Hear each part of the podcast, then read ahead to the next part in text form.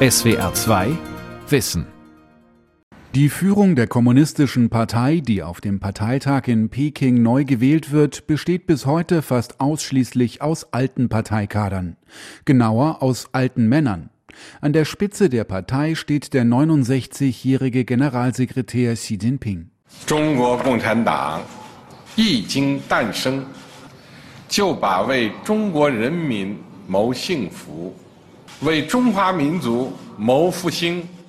Chinas Staats- und Parteichef Xi Jinping im vergangenen Jahr zum 100. Jubiläum der Kommunistischen Partei.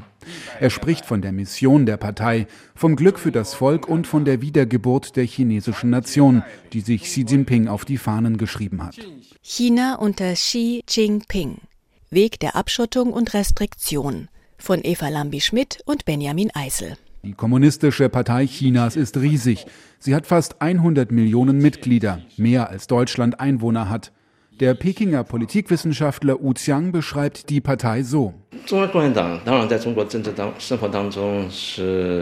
Die Kommunistische Partei ist der wichtigste politische Akteur in China und der einzige, ohne Konkurrenz, Zivilgesellschaft oder freie Medien. Die Partei steht für Politik, die Regierung und den Staat an sich. Die Kommunistische Partei ist riesig und kontrolliert das Land in einer nie dagewesenen Art und Weise. Es handelt sich um ein Monster mit Kontrolle über das gesellschaftliche Leben, die Wirtschaft, über das ganze Land. So offen wie Wu Qiang äußert sich in China kaum noch jemand. Kritische Aussagen wie diese können Chinesinnen und Chinesen den Job kosten oder sie ins Gefängnis bringen. Wu Qiang hat seine Arbeit 2015 verloren. Er war bis dahin Dozent an der renommierten Pekinger Tsinghua-Universität. Dass Kritik nicht mehr toleriert wird, liegt an Xi Jinping. Seit zehn Jahren ist er Generalsekretär der Kommunistischen Partei. In dieser Zeit hat er die Partei umgebaut, reideologisiert, hat China auf die Partei zugeschnitten und die Partei auf sich selbst.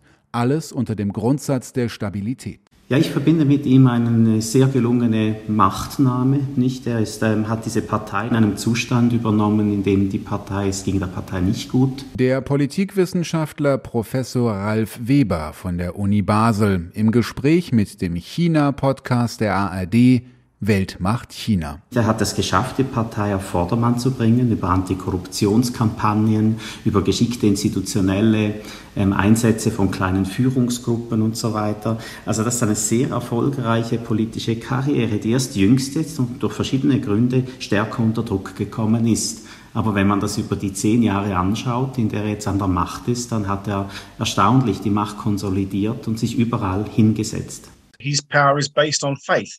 He's a man of faith. He believes in something in a country where I don't think people believe in anything. Carrie Brown ist Professor für China-Studien am King's College in der britischen Hauptstadt London. Er hat ein Buch über Xi Jinping geschrieben. In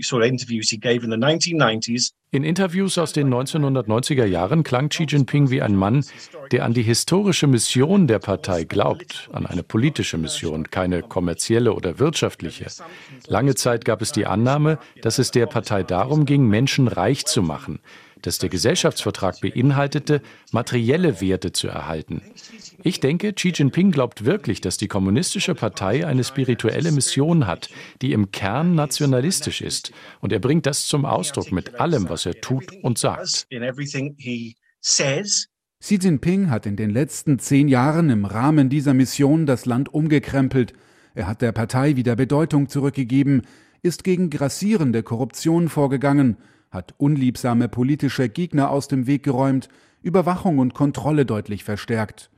Er hat Andersdenkende in der Gesellschaft mundtot gemacht, das Internet und die Medien noch stärker zensiert, das Militär vergrößert und modernisiert, Hunderttausende Muslime aus dem Landesteil Xinjiang in Umerziehungslager stecken lassen und die prodemokratischen Proteste in Hongkong beendet. Er hat die Gewaltenteilung beseitigt, darunter die Trennung von Partei und Regierung und bei all dem seine eigene Macht ausgebaut und zementiert. Der Politikwissenschaftler Wu Qiang in den vergangenen zehn Jahren hat sich das Verhältnis zwischen der Partei und der Regierung verändert Und auch die KP selbst hat sich verändert. Die Partei wurde immer nationalistischer, autoritärer und dominanter. Die KP hat eine Diktatur errichtet, indem sie die Verfassung geändert hat. Und dadurch, dass nun verschiedene Parteikommissionen das Sagen haben, die über Ministerien und Behörden stehen. Unter Deng Xiaoping, Jiang Zemin und Hu Jintao gab es das Prinzip der kollektiven Führung. Das wurde ersetzt. Die Partei kennt nun nur noch eine Autorität, das ist Xi Jinping. Die KP ist jetzt seine Partei. Alle Parteimitglieder müssen ihm treu sein. Und genau das sehen wir jetzt auch beim 20. Parteitag. Jetzt will sich Xi Jinping für eine dritte Amtszeit bestätigen lassen, zunächst für weitere fünf Jahre. Ein Tabubruch hatten seine Vorgänger die Amtszeit des Staatschefs noch auf zehn Jahre begrenzt, um eine Machtkonzentration wie unter Langzeitdiktator und Gründer der Volksrepublik Mao Zedong zu verhindern. Doch Xi Jinping hat extra die Verfassung ändern lassen, um länger an der Macht bleiben zu können. Seit Mao Zedong ist er der mächtigste Staats- und Parteichef in der Geschichte der Volksrepublik. Was genau im Kern der kommunistischen Partei passiert, lässt sich für Außenstehende nur schwer beurteilen. Zwar gibt es immer wieder Gerüchte über Rivalitäten in der Partei, die meisten Beobachterinnen und Beobachter gehen allerdings davon aus, dass der Parteitag für Xi Jinping reibungslos abläuft, dass er am Ende gestärkt daraus hervorgehen wird. The environment of this Congress in terms of the things that are happening apart from the Congress are really the, you know, kind of the, the things that pose problems. Carrie Brown vom King's College sieht die Probleme und Widerstände für Xi Jinping nicht auf dem Parteitag, sondern außerhalb davon. Im Land sind die Menschen zunehmend genervt von der strikten Null-Covid-Politik, an der China als letztes Land der Welt festhält. Seit zweieinhalb Jahren gibt es Massentests, Lockdowns und Reiseverbote. Und zunehmend steckt auch die Wirtschaft in der Krise. Das ist Shanghai im Frühjahr 2022. In der modernsten Metropole Chinas, die mit ihrer prächtigen Skyline und dem zweitgrößten Wolkenkratzer der Welt für den rasanten wirtschaftlichen Aufstieg der Volksrepublik steht, schreien die Menschen nach Grundlegendem Essen. Sie stehen an ihren Fenstern und protestieren. Mehr als zwei Monate lang wurden sie in ihren Häusern und Wohnungen eingesperrt. Sie wurden dort teilweise verbarrikadiert, das heißt Türen wurden zugenagelt oder zugeschweißt.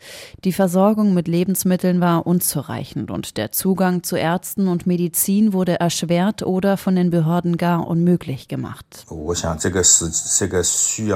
Das Vertrauen in die Shanghaier Regierung wird wieder aufgebaut werden müssen. Es ist unwahrscheinlich, dass die Dinge wieder so werden, wie sie waren. Ein Shanghaier während des Lockdowns. Weil er sich wegen der Kritik nicht in Gefahr bringen will, nennt er im Gespräch mit dem ARD Hörfunk seinen Namen nicht. In China gibt es keine Presse- und Meinungsfreiheit. In Shanghai ist nach Monaten noch die Unzufriedenheit der Menschen groß. Tatsächlich hat sich die Stadt bis heute nicht erholt. Viele Geschäfte mussten dicht machen. Sie haben die lange Zeit der Abriegelung nicht überstanden.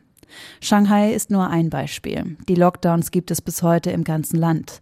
Mindestens 45 Städte waren seit Beginn des Jahres davon betroffen, darunter auch andere wichtige Wirtschafts- und Hafenstädte wie Shenzhen im Süden und Tianjin im Norden Chinas. Die Auswirkungen auf die Wirtschaft sind enorm. Unternehmen können nicht oder nur eingeschränkt produzieren, Lieferketten werden unterbrochen und die Kaufkraft sinkt. Menschen, die jahrzehntelang wirtschaftlichen Aufstieg gewohnt waren und sich über Generationen Wohlstand erarbeitet haben, sind unzufrieden. Das Ziel der Kommunistischen Partei Chinas in diesem Jahr, ein Wirtschaftswachstum nach dem Bruttoinlandsprodukt von 5,5 Prozent zu erreichen, ist in unrealistische Ferne gerückt. Trotzdem hält die Volksrepublik an der strikten Null-Covid-Strategie fest. Eine Exit-Strategie hat die Staats- und Parteiführung nicht. Das kann ja ganz sicher auf die Füße fallen. Das ist Max Zenglein. Er ist Chefökonom bei Merix, einem China-Forschungsinstitut in Berlin. Ich glaube, ein ganz zentraler Punkt ist, wir haben jetzt im Vergleich zu der globalen Finanzkrise 2008 hat China eine wesentlich ja, größere Mittelschicht, die auch ja auch eine ganz andere Erwartungshaltung hat die jetzt von dieser Null-Covid-Politik hart getroffen wird. Da wächst sicherlich ein Druck und da ist die Frage, ob es nach dem Parteitag da zu einer gewissen Art und Weise einer, einer Kehrtwende kommt. Ideologie oder Wirtschaft. In der Frage, wie man mit der Covid-Pandemie umgeht, hat sich die chinesische Staats- und Parteiführung in diesem Jahr für Ideologie entschieden. Diese Entscheidung für unanfechtbar und ihr System für überlegen erklärt.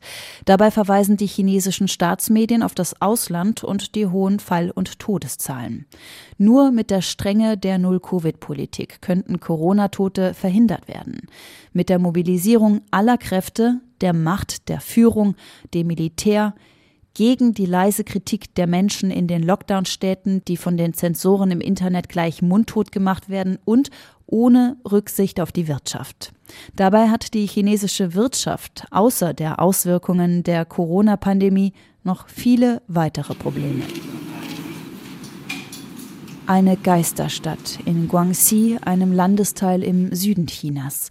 Aus dem Nichts werden Gebäude aus dem Boden hochgezogen, wie überall in China. Doch dann gibt es plötzlich einen Baustopp. Was bleibt, sind Bauruinen. In der ganzen Volksrepublik stehen nach Schätzungen mehr als 65 Millionen Wohnungen leer. Die Immobilienbranche steckt in der Krise. Die großen Immobilienunternehmen sind tief verschuldet. Viele Bauprojekte können nicht fertiggestellt werden. Dabei sind Menschen dafür bereits in Vorleistung getreten, haben die Wohnungen in den Gebäuden bereits bezahlt, bevor sie gebaut wurden. So auch die 55-jährige Frau Xu. Sie hat mit der Nachrichtenagentur Reuters gesprochen und möchte nur ihren Nachnamen nennen. Es fühlt sich an, wie als wenn man plötzlich aus dem Paradies zurück auf den Boden geholt wird. Alle Ersparnisse der Familie haben wir in dieses Zuhause investiert. Vor drei Jahren hat Xu diese Wohnung in Guangxi gekauft. Die Immobilienhändler hatten groß Werbung für das Bauprojekt gemacht. Doch bereits nach einem Jahr wurde der Bau gestoppt. Heute ist der Rohbau völlig heruntergekommen. Die Wände sind nicht gestrichen, es gibt weder Strom, Gas noch fließend Wasser. Trotzdem ist Xu hier eingezogen. Wie tausende andere in China hatte sie keine andere Wahl. Alle Ersparnisse sind weg. Der Rohbau ist jetzt ihr Zuhause.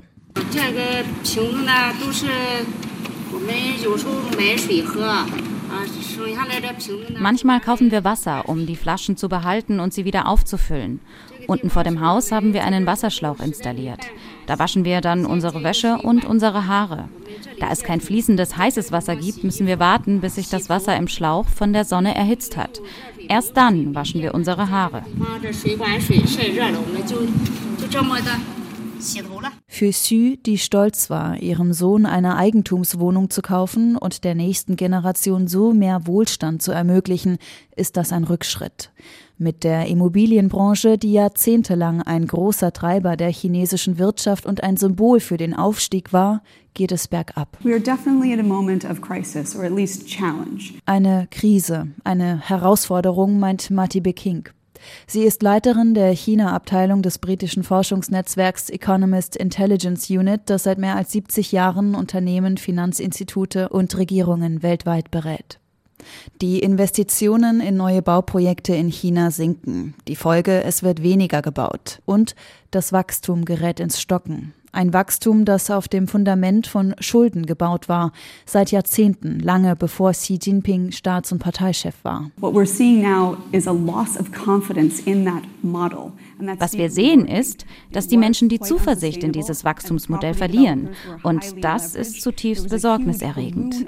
Das Wachstum war nie nachhaltig. Die Bauträger sind hoch verschuldet. Es gab einen riesigen Schuldenberg, der den gesamten Sektor in Atem hielt.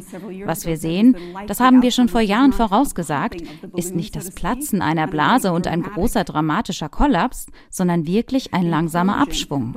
Dieser ist nur viel schmerzhafter als erwartet.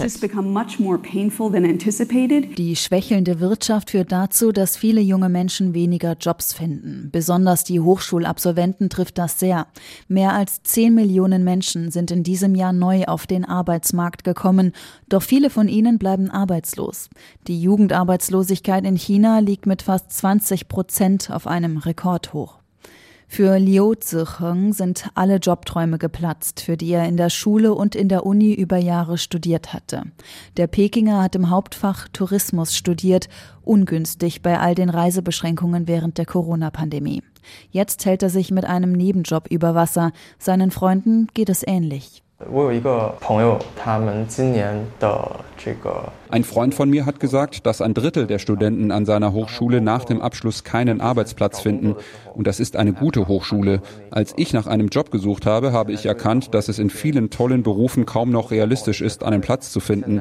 Und deshalb studieren auch viele meiner Freunde einfach weiter, in der Hoffnung, dass sich die Situation bessert. Für die jungen Menschen, denen nach dem rasanten wirtschaftlichen Aufstieg Chinas ein besseres Leben als das ihrer Eltern und Großeltern versprochen war, ist das eine Ernüchterung. Dabei hatte Xi Jinping den Menschen Wohlstand versprochen, Wohlstand für alle. Daran arbeitet die Kommunistische Partei und das ist gleichzeitig ihre Legitimation. Im Frühjahr 2022 hat Xi Jinping in einem ersten Schritt die absolute Armut im Land für besiegt erklärt. Max Zenglein vom China-Forschungsinstitut Merix in Berlin. Nun, da hat Xi Jinping sicherlich viel gemacht. Ich denke, ich nehme Ihnen das auch ab, dass das eine Priorität war, die Armut abzuschaffen. Bei, bei allem Lob, die, die Messlatte war relativ niedrig, aber trotzdem, es, es ist eine Herzensangelegenheit, das nehme ich Ihnen ab. Aber ich denke, die Thematik wie Ungleichheit, die in China sehr ausgeprägt ist, das sind eher größere Baustellen, die äh, schwieriger anzugehen sind. Und da sehen wir keinen wirklichen Fortschritt. Xi Jinping hatte ehrgeizige Wirtschaftsziele. Das Bruttoinlandsprodukt und das Einkommen bis 2020 vom Niveau von 2010 zu verdoppeln, das hat er geschafft.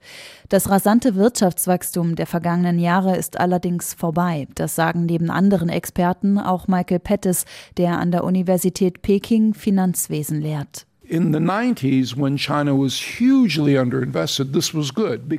In den 90er Jahren brauchte China noch all die Investitionen. Die Wirtschaft wuchs stark, weil China all das brauchte. Aber vor etwa 10 bis 15 Jahren kam der Bruch. Es brauchte die Investitionen nicht mehr. Es hatte alle Brücken, alle Flughäfen, das Schienennetz für die Hochgeschwindigkeitszüge, all die Fabriken, die das Land benötigte. Aber trotzdem hat sich das Modell nicht geändert. Wenn du 100 Euro leist, leist und es gut investierst, dann wächst die Wirtschaft so stark, dass du die Schulden wieder raus hast. Wenn du es in Dinge investierst, die du eigentlich nicht brauchst, dann wächst die Wirtschaft nicht mehr so stark und deine Schulden steigen. Das Wirtschaftsmodell muss sich ändern freier werden. Das sagt Michael Pettis und das sagt auch der chinesische Ökonom Andy Xie in Shanghai.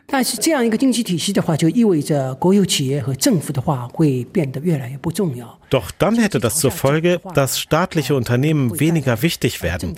Die Regierung würde an Kontrolle und Macht verlieren.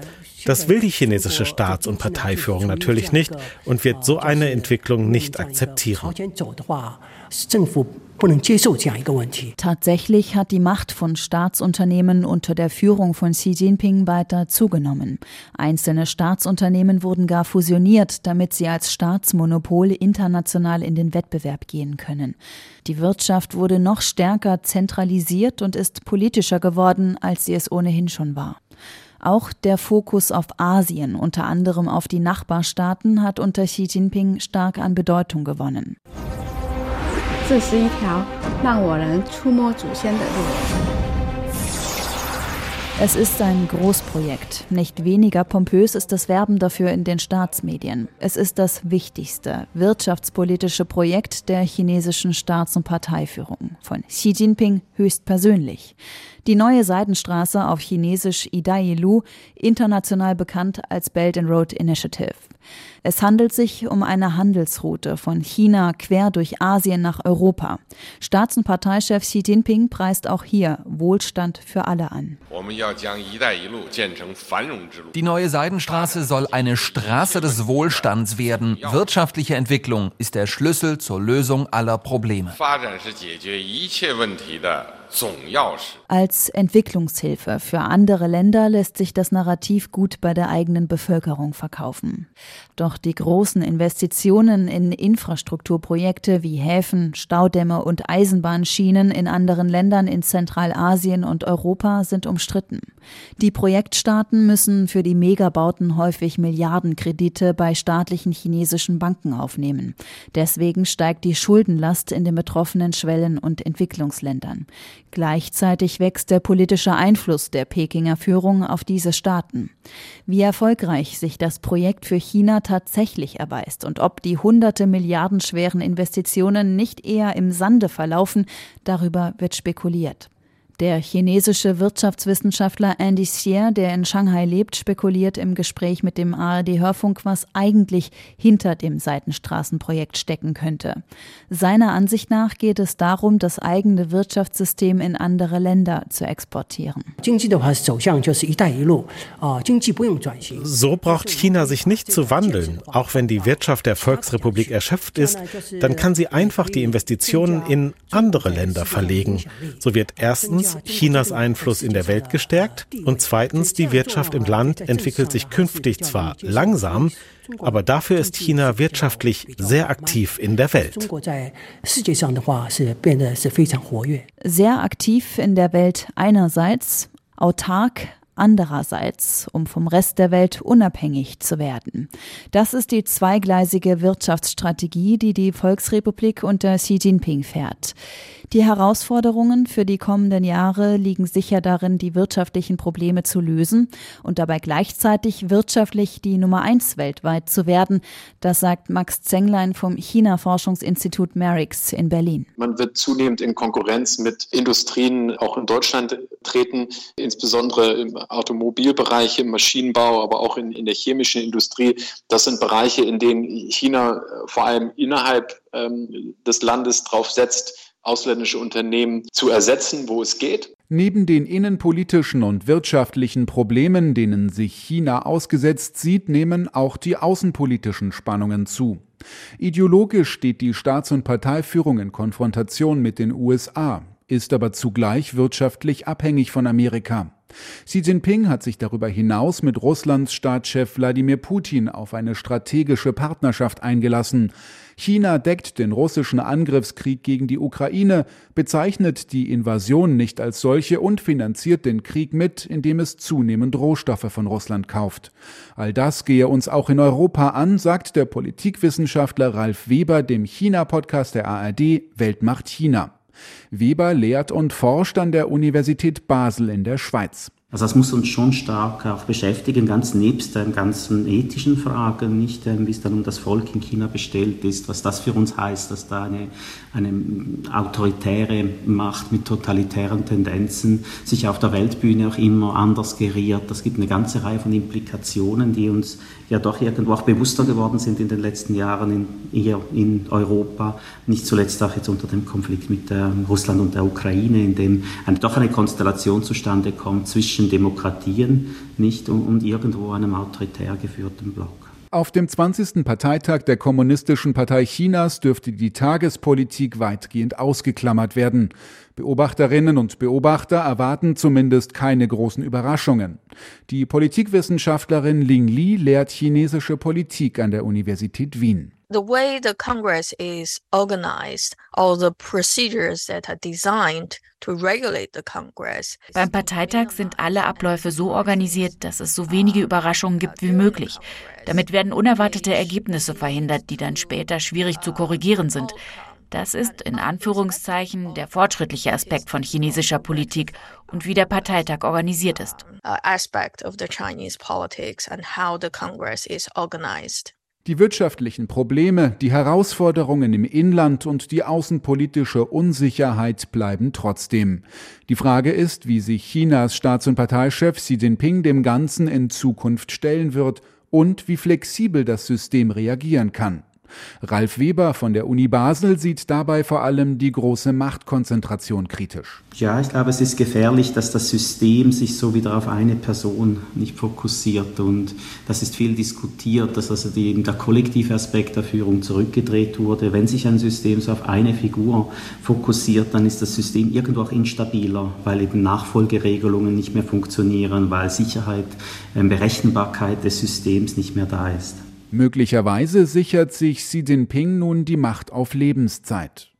Er habe ein Umfeld geschaffen, in dem jemand anderes an der Spitze von Partei und Staat nur schwer vorstellbar sei, so Professor Carrie Brown vom King's College in London. Xi Jinping sei in gewisser Weise unantastbar. It seems to me that his power is not based on force. That would be an easy thing to deal with. It's based on faith. Ich habe den Eindruck, dass Xi Jinpings Macht nicht auf Stärke beruht, sondern eben auf einer Art Glauben. Und deshalb ist es so schwierig, ihn nicht mehr in seiner derzeitigen Position zu sehen. Das ist ein bisschen so wie einen Papst loszuwerden. Es gibt theoretisch die Möglichkeit, in den Ruhestand zu gehen, aber der gewisse Status ist immer da. Und ich denke, Xi Jinping hat diesen einzigartigen Status. SWR 2 Wissen China unter Xi Jinping.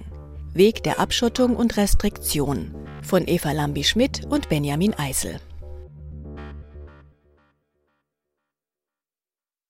SWR 2 Wissen. Manuskripte und weiterführende Informationen zu unserem Podcast und den einzelnen Folgen gibt es unter swr2wissen.de.